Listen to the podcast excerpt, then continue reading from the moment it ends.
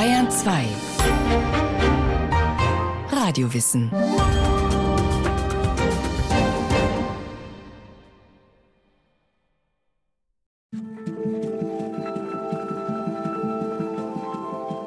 Die Bilanz ist erstaunlich.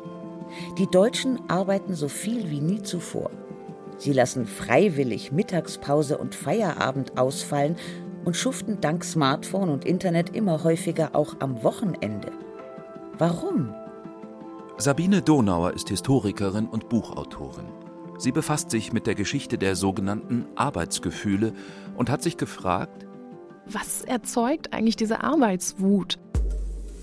In ihrer preisgekrönten Doktorarbeit hat Sabine Donauer untersucht, wie Unternehmen gelernt haben, die Gefühle ihrer Arbeiter zu beeinflussen.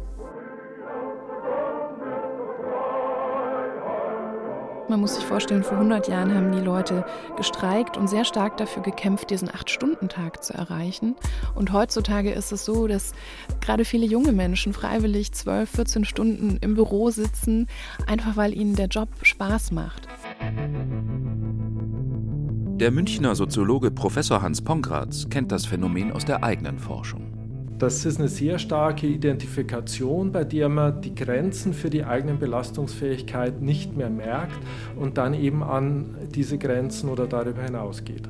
Es reicht nicht, dass man seine Arbeit gut macht, so wie man das bisher gemacht hat, sondern es wird erwartet, wenn man sie letztes Jahr gut macht, dann, äh, dass man sie dieses Jahr besser macht und das im folgenden Jahr nochmal steigert.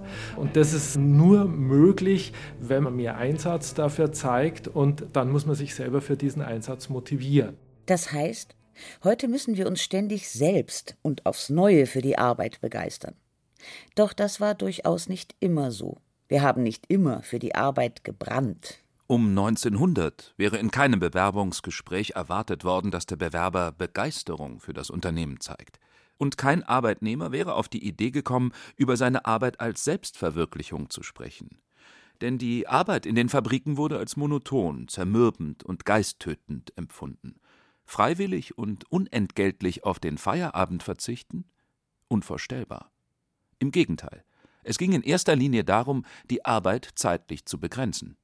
1900 ist natürlich ein symbolisches Datum, aber es ist auch ein Zeitpunkt zu dieser letzten Jahrhundertwende, wo die Arbeiterbewegung wahnsinnig an Fahrt aufnimmt. Also die Arbeiter beginnen sich zu organisieren und auch sehr stark aufzubegehren in den Fabriken gegen unmenschliche Arbeitsbedingungen.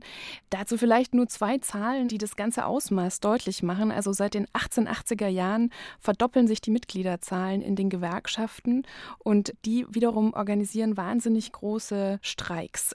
Um 1900 fallen sieben Millionen Arbeitstage durch Streiks aus. Wenn man das mit heute vergleicht, heute fallen nur noch zwei Millionen Arbeitstage durch Streiks aus. Also es ist ein Zeitpunkt, wo die Arbeiterschaft äh, massiv aufbegehrt und das ist der Moment, wo sich Unternehmer und auch Wissenschaftler fragen, was geht in diesen Menschen vor? Warum sind die so streiklustig?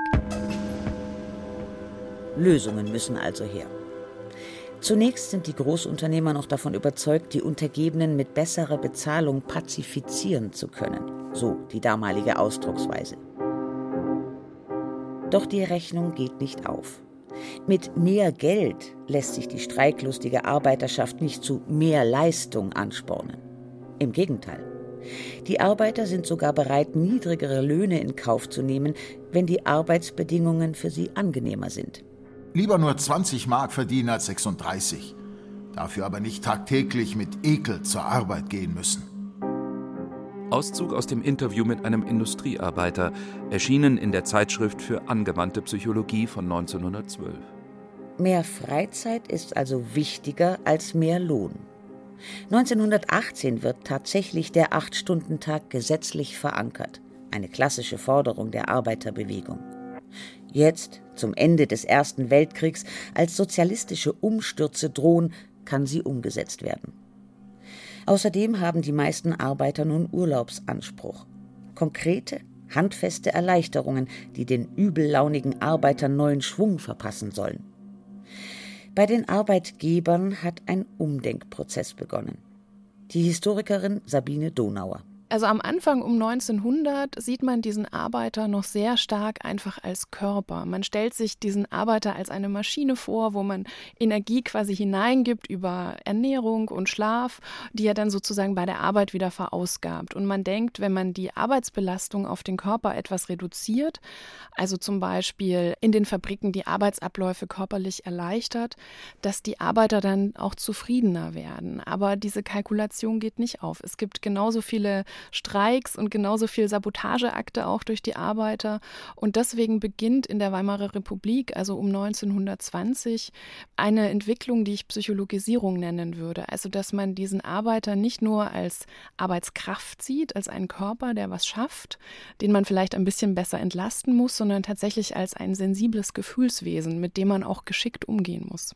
Das Umdenken der Unternehmer geht weiter keine leichte neue Rolle für Arbeitgeber in der Weimarer Republik, die ja bisher gewohnt waren, von der Arbeiterschaft als kapitalistische Ausbeuter bekämpft zu werden. Sie bekommen Vorschläge, damals von sogenannten Organisationswissenschaftlern, die sagen den äh, Firmenbesitzern, ihr müsst versuchen, auch auf die Gefühle einzugehen, den Ton etwas zu entschärfen, freundlicher umzugehen mit diesen Arbeitern.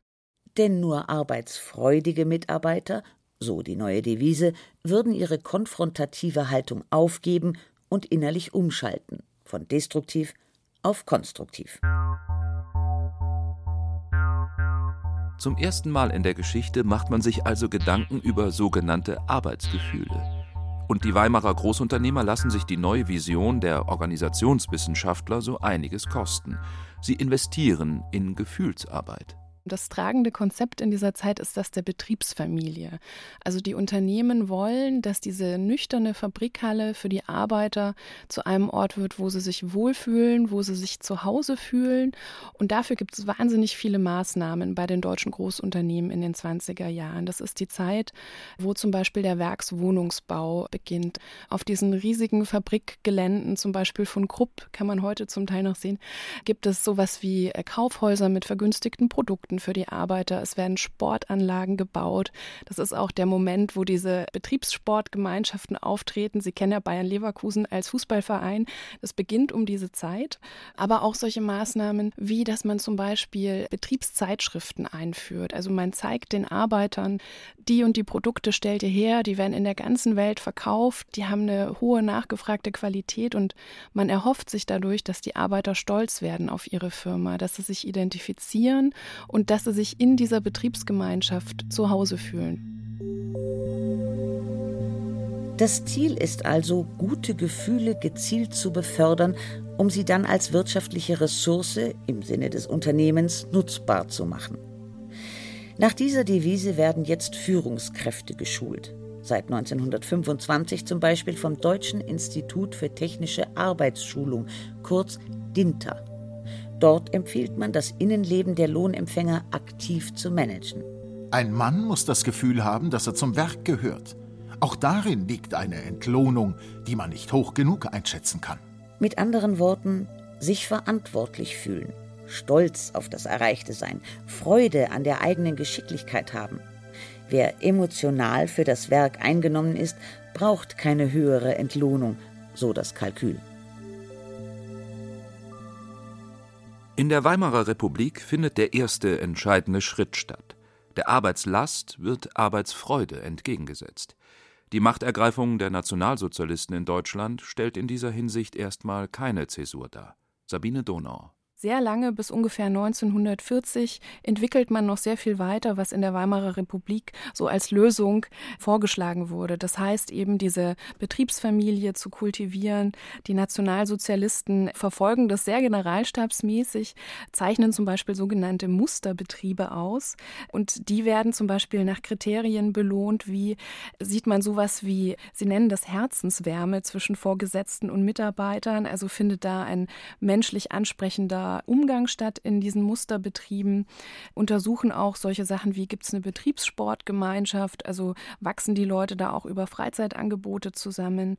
Aber das sind alles noch Entwicklungen, die man sozusagen einordnen kann in den größeren Zusammenhang seit der Weimarer Republik. Dann kommt der Umschwung. Mit dem Anlaufen der Kriegswirtschaft reicht es nicht mehr aus, dass die Leute 40 Stunden die Woche arbeiten. Die 60-Stunden-Woche wird die neue Norm da ändert sich auch der Ton und zum Teil auch die Konzepte. Also es findet sowas wie eine Sakralisierung, würde ich sagen, der Arbeit statt. Also Hermann Göring sagt zum Beispiel, wir müssen eine heilige Begeisterung erzeugen für die Arbeit. Wir haben einerseits die Kampfeslinie außerhalb Deutschlands, aber zu Hause gibt es die sogenannte Arbeitsfront, wo die Leute mit heiliger Begeisterung sozusagen auch für diesen Krieg arbeiten müssen. Bald ist die Bevölkerung desillusioniert. Der Zweite Weltkrieg bringt die Arbeitsmoral zum Erliegen. Die Großkonzerne können das hohe Vorkriegslevel an Versorgung für alle nicht mehr aufrechterhalten. Also speckt man ab. Betriebliche Erholungsheime werden abgeschafft, vergünstigte Wohnungen und preiswerte Einkaufsmöglichkeiten werden ersetzt durch die Möglichkeit zur Gewinnbeteiligung. In knappen Zeiten spart das der Firma wertvolle Ressourcen.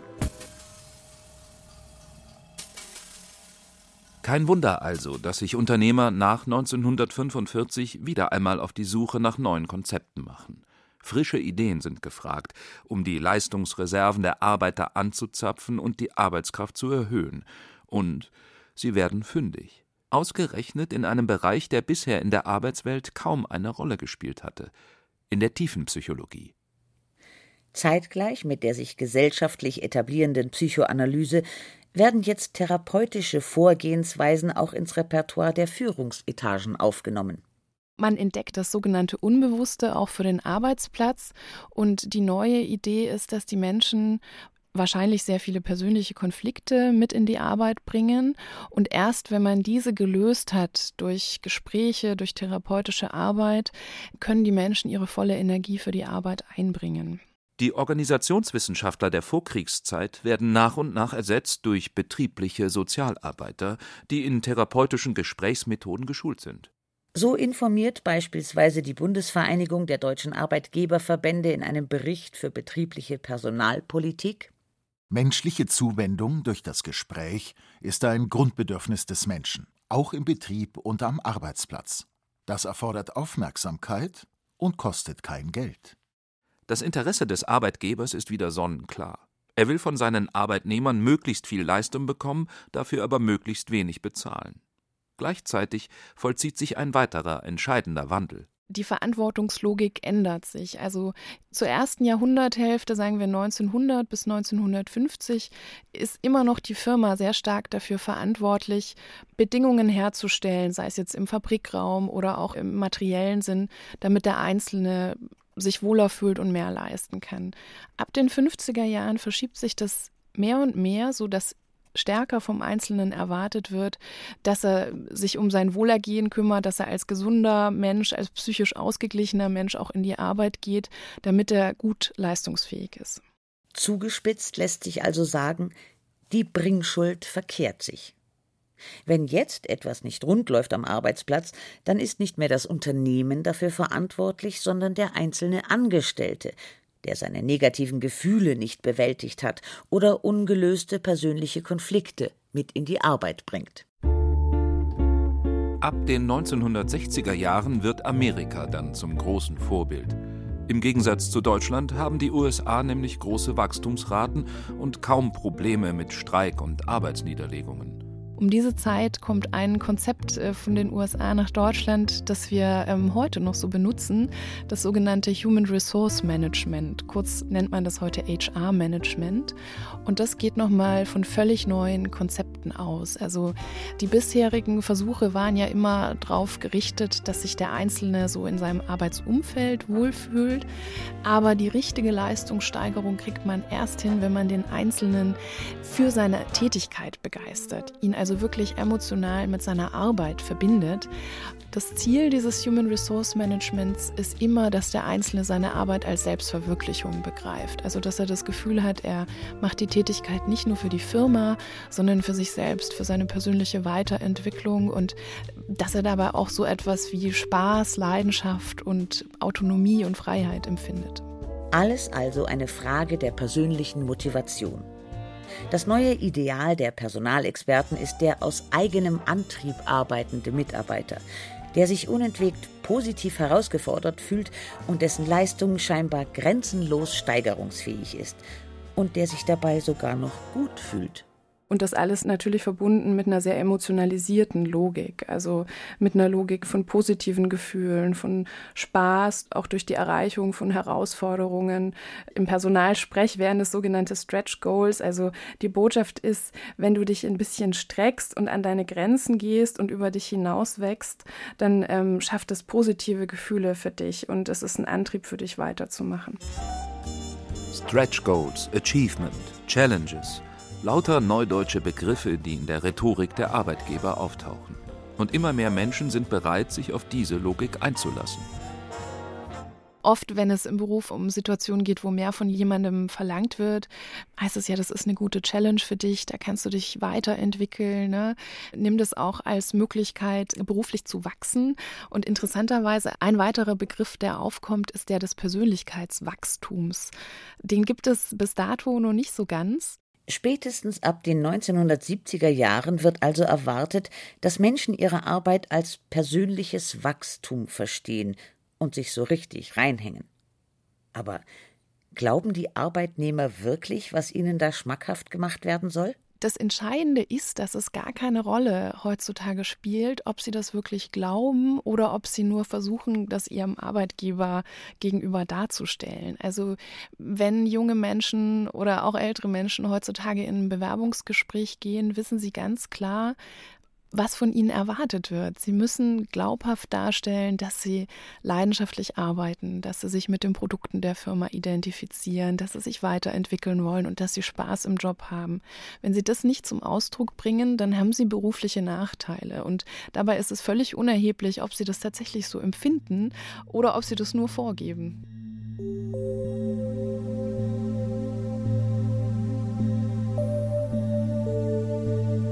Gegen Freude an der Arbeit ist gewiss nichts einzuwenden, aber, so die Historikerin Sabine Donauer, die Spaßlogik hat auch ihren Preis.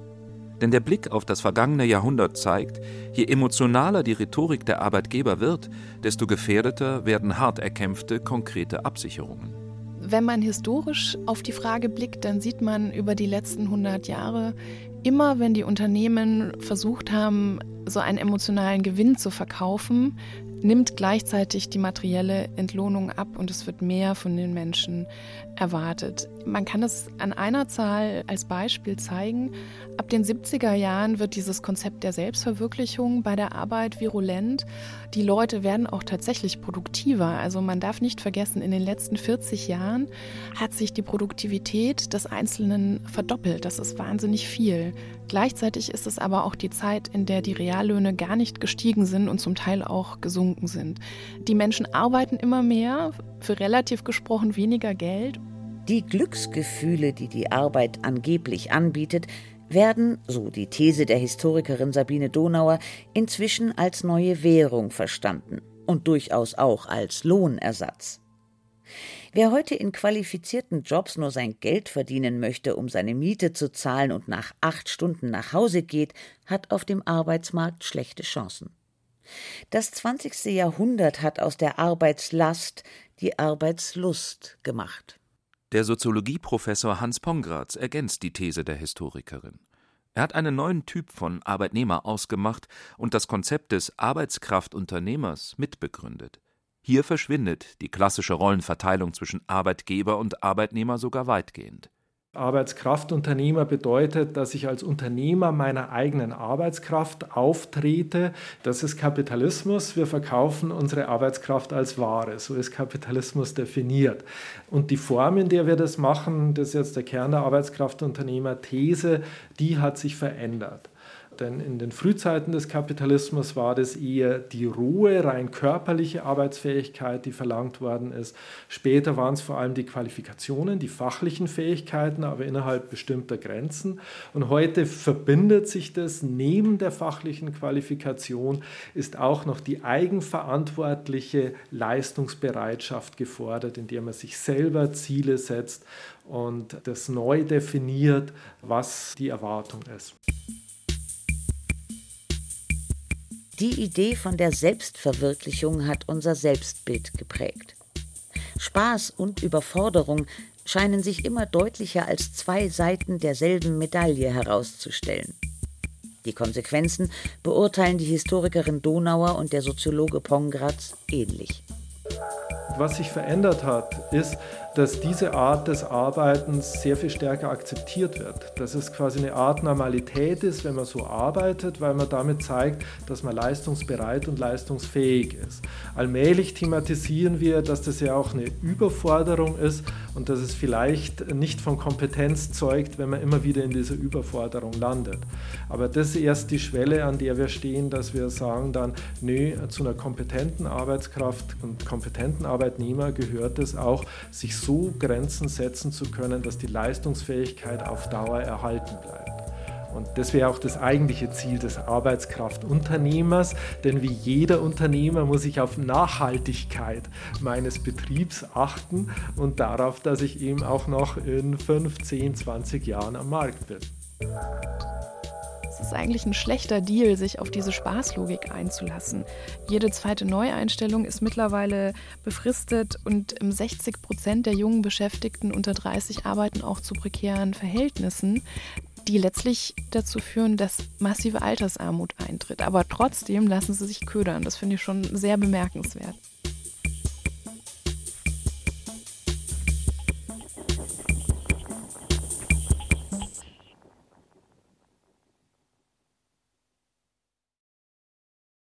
Sie hörten Seit wann wir für die Arbeit brennen. Geschichte der Arbeitsfreude von Priska Straub.